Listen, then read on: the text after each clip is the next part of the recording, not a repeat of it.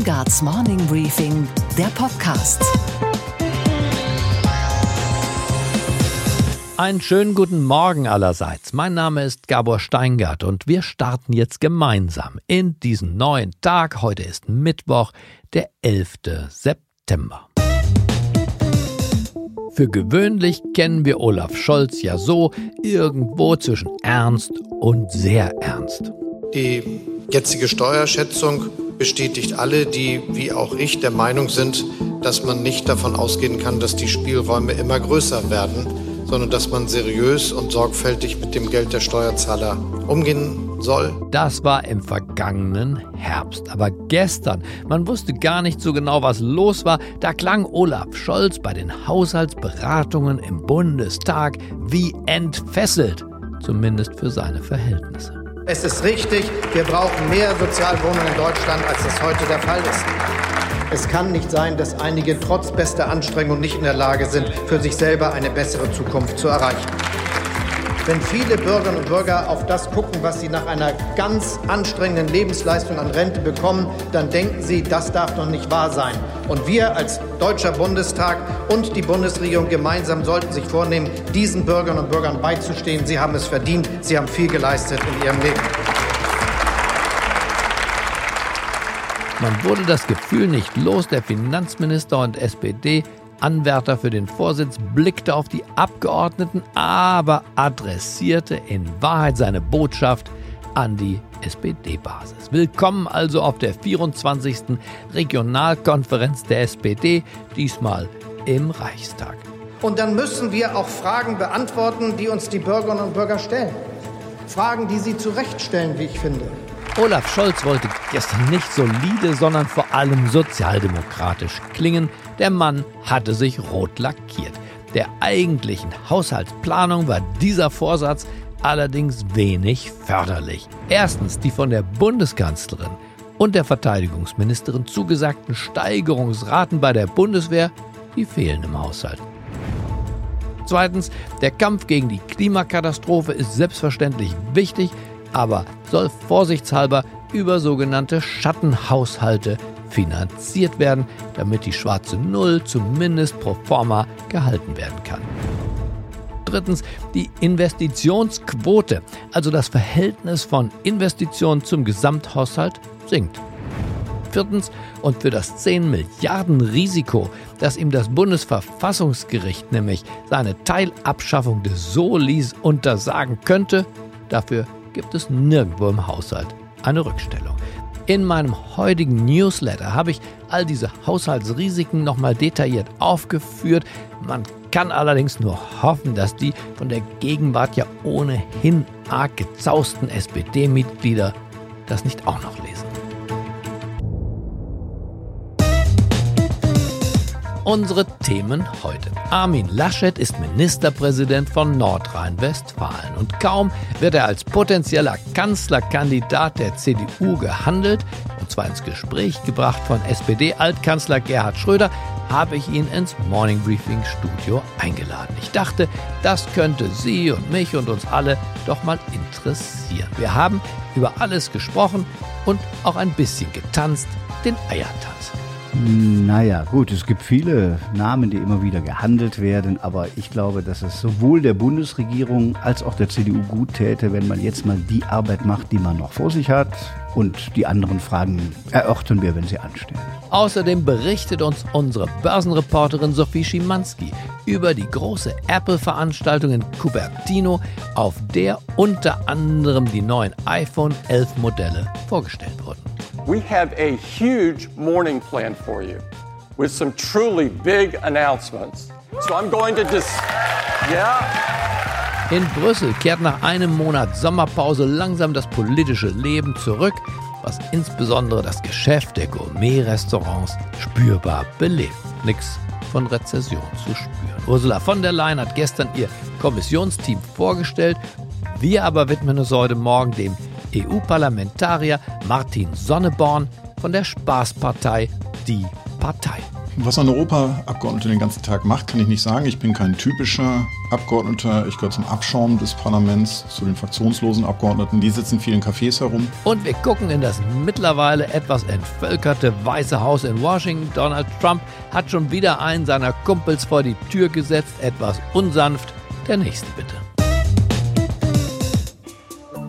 Ich wette auf Armin Laschet als Kanzlerkandidat. Sagt nicht Steingart, sondern sagt Schröder. Gerhard Schröder, der Altbundeskanzler. Das hat gerumst, da hört man schon mal hin, auch im Konrad-Adenauer-Haus. Und man wird ja automatisch neugierig, wenn der Politprofi Schröder hier den großen Befähigungsnachweis ausstellt, zumal Laschet ja von der anderen Feldpostnummer ist. Seit gut zwei Jahren ist Armin Laschet nun Regierungschef im bevölkerungsreichsten Bundesland NRW. Kein einfacher Job, kann man sich ja vorstellen. Viele Herausforderungen, Klima, Kohle und dann auch noch die Clans der Großfamilie. Wer also ist dieser Mann? Was kann er? Was will er? Um das herauszufinden, habe ich ihn eingeladen in unser Berliner Podcaststudio. Einen schönen guten Morgen, Armin Laschet. Guten Morgen, Herr Steingart. Wenn man ganz große Ambitionen hat, Herr Laschet, also wirklich groß, zum Beispiel Kanzler werden möchte, dann spricht man am besten als Politiker keine Sekunde darüber, richtig? Das war. Und daran halten Sie sich jetzt eisern bis wann eigentlich? Na, ich spreche über Nordrhein-Westfalen. Das ist so ungewöhnlich dass wir dort eine CDU-FDP-Regierung haben. Es sind riesige Aufgaben da und darauf konzentriere ich mich. Na, und außerdem ist ja auch gar keine Notwendigkeit, denn die CDU wird ja klar geführt, gut geführt. Da ist ja gar keine Lücke für einen weiteren Bewerber, oder? So ist es. Außerdem, selbst wenn da eine Lücke wäre, gibt es ja aus NRW schon Andrang. Naja, gut, es gibt viele äh, Namen, die immer wieder gehandelt werden, aber ich glaube, dass es sowohl der Bundesregierung als auch der CDU gut täte, wenn man jetzt mal die Arbeit macht, die man noch vor sich hat, äh, dass die Regierung nach meinem Wunsch auch bis 2021 noch eine Menge erledigt und die anderen Fragen erörtern wir, wenn sie anstehen. Und kann es denn sein, dass Sie eigentlich gar nichts an Ambition jetzt aufbringen müssen, sondern einfach strategische Geduld, also warten?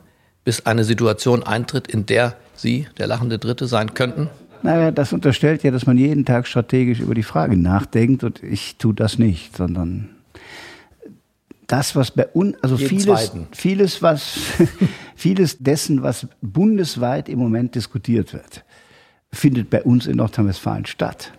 Also der Ausstieg wird bei uns vor allem geleistet sein aus der Kohleverstromung. Die Industriearbeitsplätze, Stahl, Aluminium, Chemie sind aber auch da. Also muss da schon die Versöhnung gelingen. Und das gilt für viele andere Bereiche auch. Und deshalb glaube ich, wenn man sich ganz diesem Land im Moment widmet, kann man zeigen, wie man es anders machen kann als die Große Koalition. Deswegen hat Rau ja auch gesagt, wer NRW regiert und gut regiert, der ist automatisch eigentlich im Kreise derer, die, die für Höheres in Frage kommen. Möglicherweise hat er das so gedacht, ja. Und Gerd Schröder hat auch so gedacht, denn der ist ja neulich mit Ihnen zusammengetroffen, ist ja noch nicht so lange her und empfiehlt Sie ja auch seiner Partei. Na, das tut er Ihrer nicht. Partei. Das tut er Ihrer nicht. Partei. Er schließt obskure Wetten ab, was passieren könnte. Ein Abendessen. Aber ja, der hat eine Flasche Wein auch noch irgendwo äh, Ja. aufgetrieben. Aber weil Sie auf Aufstockung gepocht haben. Also der Befrager hat auf Aufstockung ge gedrängt.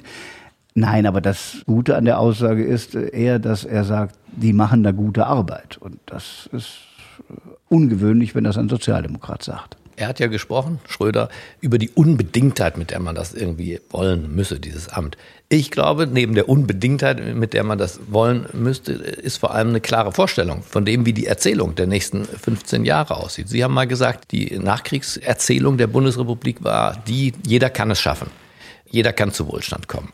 Aber wie sieht in Ihrer Vorstellung die Nach-Nachkriegserzählung aus? Die Vorerzählung für die nächsten 20 Jahre? Also die Nachkriegserzählung war in der Tat dieses Aufstiegsversprechen, wenn du dich anstrengst, geht's den Kindern besser als den eigenen Eltern. Und das hat die Wirtschaftswunderjahre geprägt und irgendwann ist dieses Versprechen übrigens zum Erstarren gekommen. Deshalb ist diese Aufgabe nicht erledigt.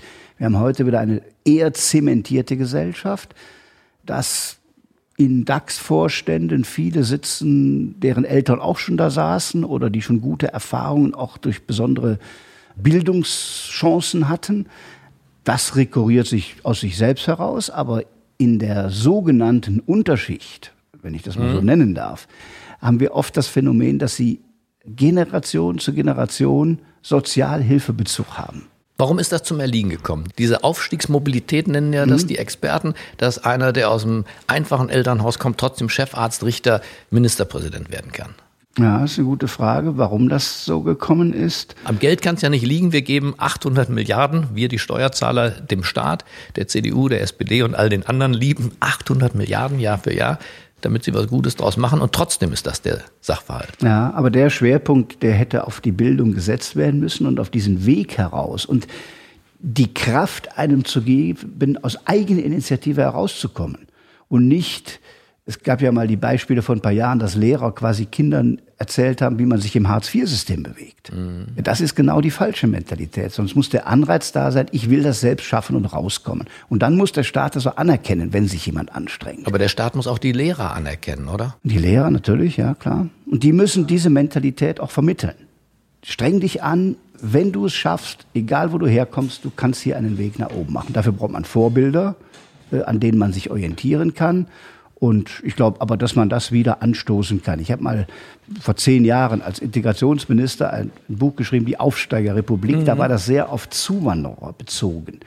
Bei denen gibt es natürlich Desintegration, klar, aber es gibt auch viele, die es trotz aller Schwierigkeiten geschafft haben, bis hin zu ja, Promotionen oder was auch immer. Resilienz nennt man das. Also die sind noch mal stärker als andere, wenn sie das schaffen können. Und ja, das müssen wir anerkennen und fördern. Und auch signalisieren, wir wollen das. Aber das sagen alle Politiker, Laschet. Ich will Na, Sie nicht jetzt so nicht dafür verhaften, aber die traurige Wahrheit ist ja gestern durch die Bertelsmann-Studie einmal mehr ans Licht gekommen. Es fehlen Lehrer, schon die Prognosen sind falsch, obwohl die Wissenschaftler sagen, da gibt es gar nicht viel zu prognostizieren, weil alle Kinder im Jahr 2025 in der Grundschule heute schon leben und die Migration kaum einen Einfluss auf dieses Thema hat. Es fehlen knapp 30.000 Lehrer. Wir wissen beide, katastrophale Zustände, insbesondere an den Grundschulen, insbesondere in den sozialen Brennpunkten. Da ist man nichts besser geworden zu unserer Lebzeit. Ja, stimmt. Dennoch, man kann Leute nicht in den Lehrerberuf zwingen. Also er muss auch eine Anerkennung haben, dass mehr Menschen Ja sagen zum Lehrerberuf. Das finde ich ist das eine. Das zweite, die Ausbildungsplätze müssen da sein. Das muss auch schneller gehen. Und drittens, wir haben das jetzt mal mit sogenannten Talentschulen begonnen. Im schwierigsten Viertel muss eigentlich die beste Schule sein. Der geringste Kind Lehrerschlüssel, die beste Ausstattung, auch digitale Ausstattung und optisch muss das Gebäude in dem ganzen Viertel das strahlendste sein. Aber das Gegenteil ist richtig. Ja, wir beginnen aber jetzt. Wir haben jetzt Wo? mit in Nordrhein-Westfalen. In Marxloh? In Marxloh, ja, es gab Ja. einen Wettbewerb, wo Ja. bestimmte Kriterien nach schwierigen Vierteln sind und die ersten 80 bis 100 Talentschulen werden jetzt beginnen. Denn das kommt ja noch hinzu, die beste Ausstattung in Schulen und wenn digital nicht da ist, helfen die Elternvereine, gibt es in den besseren Vierteln, wenn da die Eltern das leisten können. Da, wo es schwierig ist, geht das meistens auch wieder nicht. Und deshalb ist das das Gegenmodell Talentschulen, um dieses Aufstiegsversprechen mal Stück für Stück in den schwierigsten Vierteln möglich zu machen. Ob das gelingt, wird man sehen. Das Ziel ist jedenfalls da und wir arbeiten dran. Ein prominenter Sozialdemokrat sagte mir neulich hinter vorgehaltener Hand, der erfolgreich bewältigte Strukturwandel im Ruhrgebiet. Das sei die Lebenslüge der NRW-SPD. Wer durch die richtigen Stadtteile von Mönchengladbach, Bochum, Gastrop-Rauxel oder auch Herne fährt, der weiß, was hier gemeint ist. Ganze Stadtteile sind das, was ich eine No-Go-Area nennen würde. Und was sagt Armin Laschet dazu? Na, Lebenslüge ist schon ein hartes Wort. Es ist etwas gelungen, was der Unterschied beispielsweise zu den Vereinigten Staaten ist. Man hat durch das langsame Tempo des Strukturwandels erreicht, dass niemand, wie das so schön heißt, ins Bergfreie gefallen ist, dass die Arbeitslosigkeit im Ruhrgebiet heute im Schnitt unter 10 Prozent ist. Das ist für das Ruhrgebiet gut. Es ist immer noch schlechter als der bundesdeutsche Schnitt. Aber was fehlt ist. Und wir haben Viertel mit 50 Prozent, 30 Prozent. Ja. Wir haben brutale Viertel. Die sehen aus wie Chicago in den 30er Na, Jahren. nicht ganz. Aber äh, da muss man ansetzen. Das ist übrigens der Unterschied in Nordrhein-Westfalen zum Rest in Deutschland. Da ist die AfD bei uns stark. Die ist nicht stark in den katholischen, konservativ geprägten ländlichen Regionen. Da ist sie besonders schwach. Der niedrigste Wert in ganz Deutschland hat die Stadt Münster, fünf Prozent. Aber in den schwierigen Städten im Strukturwandel, da kommt zusammen mangelnde Bildungsperspektive, mangelnde Arbeitsplätze und ein Problem der inneren Sicherheit. So, und wenn dieses kumuliert, dann wählt man Protest und dann gehen die Leute von ganz links plötzlich nach ganz rechts, landen irgendwo dazwischen. Und dies zu ändern, haben wir uns vorgenommen. Ich habe eine Ruhrkonferenz ins Leben gerufen. Es gab schon mal eine zwischen Johannes Rau und Helmut Kohl vor 30 Jahren. Das war aber in der Krise nach Rheinhausen, als Stahlwerke ja. geschlossen wurden. Jetzt ist nicht Krise, sondern es ist jetzt nach dem Ende der Steinkohle quasi eine neue Epoche. Natürlich haben wir nicht nur über NRW gesprochen, sondern auch über das große Ganze, über Deutschland in der Zukunft. Und immer, wenn was Großes ansteht, kommt ja einer und hat einen Plan. Nach dem Krieg gab es den Marshallplan. Zur Wiedervereinigung gab es Kohls Zehn-Punkte-Plan. Und Gerhard Schröder hatte mit seiner Agenda 2010 ja auch einen Plan vorgelegt, und zwar einen für die Reform des Arbeitsmarktes. Also, wo will die CDU heute hin oder Zugespitzter noch gefragt, wo ist der Plan? Ich glaube, den brauchen wir. Wir haben die letzten Jahre war bedingt durch externe Einflüsse das Bewältigen von Krisen. Also die letzten mhm. Jahre der Regierung war erst die Weltfinanzkrise, dem folgend durch die hohe Verschuldung dann die Euro-Schuldenkrise und dann die Flüchtlingskrise und dazu noch internationale Konflikte wie Ukraine und Russland, wo man in den Krisen gut reagiert hat. Es gab aber nichts, was mal etwas entwickelt, wie sieht unser Land in 10 und 15 Jahren aus. Und da, glaube ich, stehen wir jetzt vor einer wirtschaftlich schwierigen Lage. Ob das nun eine Delle wird oder eine echte Rezession, das weiß man nicht. Ich glaube, wenn es eine Rezession wird, wird es nicht sein wie die letzte. Die war bedingt durch die Weltfinanzkrise, sondern eher eine strukturelle, die vergleichbar ist mit dem, was Schröder mit der Agenda 2010 in den Jahren 2001, 2002, 2003 möglich gemacht hat. Und ich glaube, die Antwort darauf muss sein, wir müssen schneller werden. Ja, Deutschland erstickt an dieser Langsamkeit aller Entwicklungen. So, die Chance ist, dass auch bei den Grünen die Erkenntnis da ist, dass die Energiewende mit der Langsamkeit nicht gelingt. Und wenn wir da einen gesellschaftlichen Konsens wieder hinkriegen, dass wir einfach für die Planung der Netze, für vieles andere wirklich schneller werden müssen und da ein paar Instanzen auch wegnehmen und die Verwaltungsverfahrensgerichtsordnung verändern und vieles andere mehr, dann wird das alles nicht gelingen. Aber die aktuelle politische Diskussion geht ja in eine sehr andere Richtung, was die Wirtschaft angeht. Die Klimadebatte hagelt ja für viele Unternehmer nochmal ins Kontor. Der Strukturwandel ist noch nicht bewältigt, hin in die künstliche Intelligenzzeit, ins digitale Zeitalter. Und da kommt mit Wucht ja eine Diskussion, wo wir Vorreiter auf der ganzen Welt auf einmal werden wollen bei der Reduzierung von CO2 aber wir sprechen jetzt über Deutschland, ein Land, das ungefähr zwei Prozent äh, ja. des Schadensfalls CO2 zu verantworten hat. Was ist mit den anderen und macht es Sinn, dass wir unser Land, das ja insbesondere Ihr Bundesland noch sehr traditionelle Strukturen hat, die auf Energiepreise tatsächlich sensibel reagieren, macht es Sinn, dass am deutschen Wesen hier die Welt genesen soll? Es geht für Deutschland erstmal um die Frage, wie erreichen wir unsere völkerrechtliche Verpflichtung? Die ist ja da. Aber die Illusion, dass am Hambacher Forst das Weltklima gerettet wird, die ist natürlich falsch. Wir werden den vielleicht retten, weil es ein wichtiges Symbol ist, aber es ändert am Weltklima relativ wenig. Deshalb glaube ich, dass wir viel stärker eine Klimaaußenpolitik brauchen, die heute genauso sicherheitsrelevant ist wie viele andere Fragen. Wenn in Brasilien der Regenwald äh, flächendeckend brennt, betrifft uns das unmittelbar. Und deshalb könnte ich mir vorstellen, dass der neue äh, hohe Beauftragte für Außenpolitik neben den Feldern, die er ohnehin hat, dieses auch zu einer Aufgabe zusätzlich machen könnte. Es ist für uns gut, wenn Russland beispielsweise jetzt das Pariser Abkommen ratifiziert. Und das ist ein Feld der Kooperation, wo man zusammenarbeiten kann. Und China und USA sind die nächsten zwei großen, die gleichermaßen leisten müssen und wo man Überzeugungsarbeit braucht, dass sie da auch mitmachen. Klima-Außenpolitik haben Sie das genannt. Ja. Können Sie noch mal eine Definition versuchen? Was für eine Art von Außenpolitik wäre das? In Brüssel, in Brüssel zu Hause oder auch beim deutschen Bundeskanzler? Bei, naja, beim deutschen Außenminister. Wir haben in vielen Ländern der Welt äh, Kulturattachés und Wirtschaftsattachés und vieles mehr, die in der Botschaft ein spezielles mhm. Thema bearbeiten. Es beginnt jetzt, dass man auch jemanden beauftragt, den Klimadialog mit dem jeweiligen Partnerland zu führen. Da muss man auch aufpassen, dass man das wirklich partnerschaftlich macht, aber dass das ein Thema des Dialogs in der Außenpolitik ist. Und das kann in allen Botschaften in der Welt stattfinden, insbesondere bei den Ländern, die wir brauchen. Und da kann man nur werben, wie Außenpolitik halt so ist. Sie können es nicht verfügen, sondern Sie müssen es zum Bestandteil von außenpolitischen Beziehungen machen. Ja, aber auch mit Sanktionen tatsächlich. Wir können ja für uns sagen, wir haben bevorzugte zum Beispiel Handelsbeziehungen mit Ländern, die. Das muss in der Beziehung eine Rolle spielen. Bei Sanktionen muss man immer überlegen, was trifft einen dabei selbst. Man muss auch deutsche Interessen formulieren. Aber deutsche Interessen sind nicht nur Arbeitsplätze, sondern ist auch die Ziele aus Paris zu erreichen.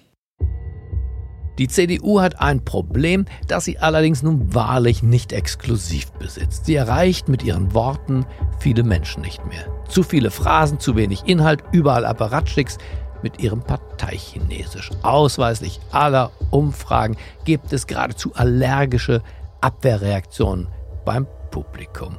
Aber wie nimmt das einer wie Laschet wahr und was tut er, um den Dialog wieder in Gang zu bringen? Man braucht auch eine Sprache, die die Menschen verstehen. Die ja. CDU hat sich für eine Vorsitzende entschlossen, die sehr floskelhaft spricht, sehr phrasenhaft spricht, die sehr geschliffen redet, aber nicht die Sprache des Volkes spricht, oder? Ich bin noch nicht der Sprachbeurteiler von Kollegen. Die Grundthese stimmt. Ja, wir brauchen eine Sprache, die Leute verstehen die sie auch selbst sprechen, die auch mal was markant formulieren kann. Sie selber, wie bilden Sie sich weiter sozusagen in Sachen Sprache? Im Bürgergespräch oder lesen Sie bestimmte Literaten? Wie hält sich ein Ministerpräsident, dessen Tag ja geprägt ist von Reisen, Sitzungen aller Art, gerade in dieser Dialogfähigkeit, Ajour? Also das Bürgergespräch und das Zuhören ist schon ein wichtiger Teil. Also das versuche ich, soweit das möglich ist. Oft sind die Termine ja so, dass man reinkommt, redet und wieder geht. Aber da das aufzugreifen, was einem dann auch entgegnet wird. Ich, jeder einzelne Brief und jede E-Mail, die irgendwie an mich geschrieben wird, lese ich und versuche sie auch zu beantworten. Jeder einzelne. Ja, also ich beantworte sie dann nicht immer persönlich, aber 80 Prozent kriegt eine persönliche Antwort. Da wird oft gesagt, ja, das kann doch sonst einer schreiben, das ist ja viel zu viel. So viele sind es gar nicht am Ende. Und ich glaube, jeder Einzelne, der merkt, der antwortet da persönlich, reagiert darauf nochmal anders. Das ist was haben Sie über sich selbst gelernt in diesen Bürgerdialogen und jetzt, als Sie Ministerpräsident sind und ja nochmal eine andere Aufmerksamkeit, auch anderen Erwartungshorizont der Menschen als als Oppositionspolitiker Ihnen zuteil wird? Was haben Sie über sich selbst gelernt? das würde jetzt wie zu viel Selbstlob klingen, wenn man das beschreiben würde, weil es natürlich viel gutes Echo auch gibt. Das ist aber vielleicht auch dem Amt geschuldet, dass die Leute freundlicher auf einen reagieren, als man das manchmal in Texten wiederfindet. Weil die Menschen schon schätzen, ja, wenn man authentisch einfach die Dinge so schildert, auch in einem größeren Rahmen, das ist gerade bei der Energiepolitik wichtig, wo sie ja eine ganze Menge versöhnen müssen. Wir haben bei uns in den westdeutschen Städten fast überall die Grünen inzwischen auf eins. Im Ruhrgebiet, in der Güllner Umfrage Forsa vor wenigen Wochen, Grüne auf eins, CDU auf zwei, SPD auf drei.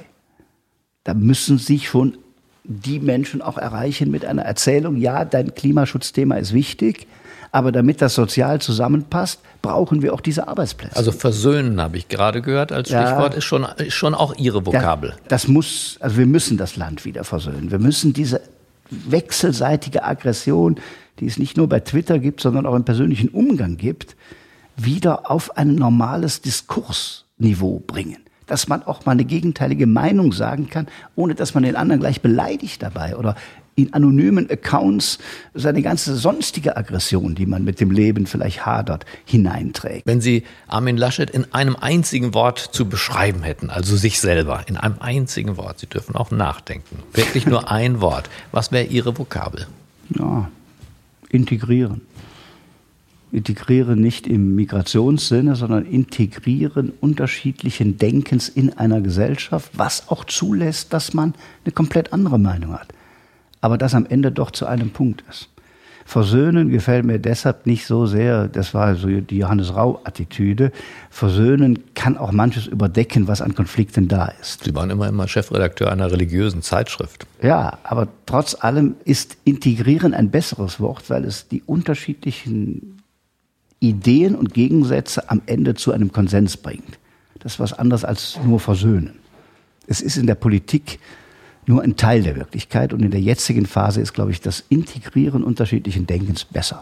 Dann bedanke ich mich und ich glaube, wir haben unser Thema einmal umrundet. Vielen Dank, Armin Laschet. Bitteschön. Fazit.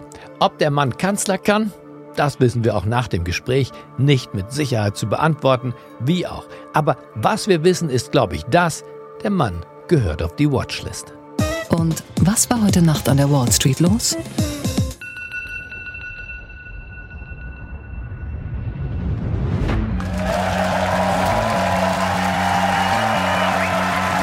Good morning. Good morning and welcome to the Steve Jobs Theater. We've always believed that by giving people wonderful tools, you enable them to do wonderful things. Apple hat seine neuesten Produkte vorgestellt und die interessieren die Fans einerseits klar logisch, aber eben auch die Investoren. Und die haben gestern ebenfalls nach Cupertino ins Steve Jobs Theater zur Präsentation des Vorstandsvorsitzenden Tim Cook geschaut. So wie unsere Börsenreporterin Sophie Schimanski auch. Einen wunderschönen guten Morgen, Sophie. Schönen guten Morgen von der Wall Street. Was sind denn die wichtigsten Neuerungen, die Tim Cook gestern gezeigt hat? Zum einen natürlich die Hardware, das iPhone 11 und 11 Pro, jeweils in neuen Farben, beide wie erwartet eben mit besseren Kameras, besseren Displays, schnelleren Chips und mehr Akkulaufzeit. Also eine typische Apple-Show, inklusive eines Phil Schillers, Marketingchef bei Apple, dessen Stimme sich fast überschlagen hat. New smarter HDR, new night mode, on and on. It is an incredible. We even have redesigned the camera app. There's a new font in it called SF Camera. It is so pro. You're, you're going to love using it. Außerdem hat Apple eine neue Generation der Apple Watch gezeigt. Die hat jetzt ein Always-On-Display. Und auch das war vorher so gut wie sicher, also wenig Überraschungen. Dazu ein neues iPad, das hat jetzt ein eigens angepasstes Betriebssystem. Neben der schicken Hardware baut Apple aber auch sein Softwareangebot aus, richtig Sophie? Noch diesen Monat startet dann das Gaming-Angebot Arcade und dort sollen Apple-Nutzer äh, Videospiele abonnieren können. Apple Arcade-Chefin Ann Tai dazu. Apple Arcade is the only place you can get unlimited access to over 100 groundbreaking, exclusive new games made for iPhone, iPad, Mac, and Apple TV. Und der Apple greift nun endlich Amazon Prime und Netflix an mit dem schon länger angekündigten Apple TV Plus und das startet im November. Beide Angebote gibt es übrigens zu Kampfpreisen. Und das ist natürlich etwas, äh, was wir von Apple gar nicht so kennen.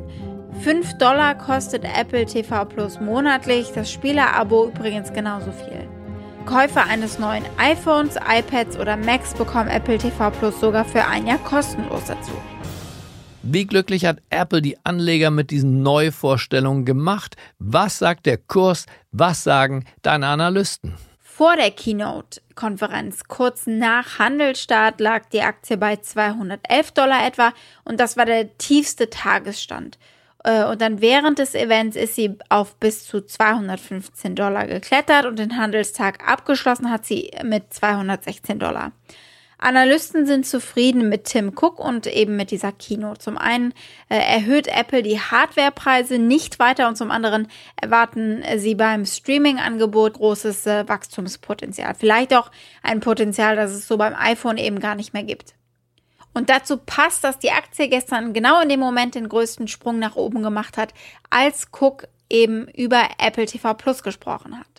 Das 52-Wochen-Hoch der Aktie, das liegt übrigens bei 233 Dollar und wurde letzten Oktober erreicht. Und so nah wie gestern sind die Anleger diesem Hoch eben das ganze Jahr noch nicht gekommen. Und was, Gabor, geht eigentlich gar nicht? dass jetzt wirklich die Sommerurlaubssaison vorbei ist. Selbst in Brüssel wird wieder gearbeitet. Während Ursula von der Leyen gestern ihr zukünftiges Kommissionsteam vorstellte, stellte sich der skurrilste Politiker der Stadt seinen Fans, Martin Sonneborn, ehemals Chefredakteur des Satiremagazins Titanic. Seien Sie tapfer, wir hören in diese spezielle Bürgersprechstunde einfach mal rein. Guten Tag draußen an den Geräten im Internet. Mein Name ist Martin Sonneborn. Ich bin Bundesvorsitzender der Partei und Europaparlamentarier und ich habe irgendwas Fieses links zwischen den oberen Zähnen hängen. Im Netz war natürlich einiges los. Seine Fans und auch seine Kritiker wollten wissen, zum Beispiel, wie wird man denn überhaupt Europaparlamentarier? Es ist relativ einfach, Europaabgeordneter zu werden. Man muss eine Partei gründen, 15 Jahre lang Unsinn machen und dann wird man unweigerlich ins Europaparlament gewählt. Und wie viel muss man dort eigentlich arbeiten? Der Mann lieferte, was seine Fans von ihm erwarteten, Klischees. Also ich arbeite so viel wie nie zuvor. Ich bin praktisch immer, wenn ich nicht betrunken bin, schlafe oder meinen Rausch ausschlafe, tätig. Also ich arbeite eigentlich rund um die Uhr. Und wie viel man verdient und wo man am besten absahnt, das wusste er auch. Es gibt Diäten, da werde ich ungefähr 6.300, 6.400 Euro monatlich ausgezahlt bekommen. Ähm, dann gibt es Tagegelder an den Tagen, an denen ich in Brüssel bin und das sind 320 Euro, glaube ich, derzeit. Und dann gibt es noch Kilometerpauschalen. Ich fahre sehr viel mit dem Auto, seitdem ich ein Spritgeld in Höhe von 53 Cent pro Kilometer erhalte und ich verfahre mich seitdem auch sehr oft zwischen Brüssel und Berlin. Einmal falsch abgebogen, Ostsee. Und hier erkennt man ja unverkennbar, was Kurt Tucholsky schon wusste, der Satiriker ist ein gekränkter Idealist. Okay, Gabor. Und was hat dich heute Morgen wirklich überrascht? Dass selbst die engsten und innigsten Freunde von Donald Trump nicht mehr vor ihm sicher sind. Die Einschläge rücken näher. Gestern hat es im West Wing geknallt. Diesmal hat es seinen Sicherheitsberater John Bolton erwischt. You're fired. You're fired. You're fired. You've done a hell of a lousy job. You're late. I'm sorry. You're fired. Get out of here. Bolton sagt, er wäre aus freien Stücken zurückgetreten. Naja, Donald Trump teilte über Twitter etwas anderes mit. Er nämlich habe ihn zum Rücktritt aufgefordert. Denn, Zitat Trump, die Dienste von John Bolton werden im Weißen Haus nicht mehr länger benötigt. Zitat Ende. Dabei war er doch von allen Falken im Weißen Haus der falkigste. Dialog und Diplomatie waren für John Bolton schmutzige Worte. Kritiker, die ihm seine harte Haltung vorgeworfen haben, stellte er regelmäßig in den Senkel und zwar lustvoll, und das klang dann so. If you don't understand you're in a war, if you don't understand that there's an ideology that hates our country, hates our way of life, and is determined to destroy it, you can't possibly react against it. We didn't start this war, the terrorists did, and ignoring it doesn't mean it will go away. Kommende Woche will Donald Trump einen Nachfolger präsentieren. Irgendein Masochist wird sich schon finden, obwohl doch klar ist, wie das Ganze endet. I'm sorry, you're fired. Get out of here. Ich wünsche Ihnen einen schwungvollen Start in diesen heutigen Tag. Bleiben Sie mir gewogen irgendwie. Es grüßt Sie auf das Herzlichste. Ihr Gabor Steinke.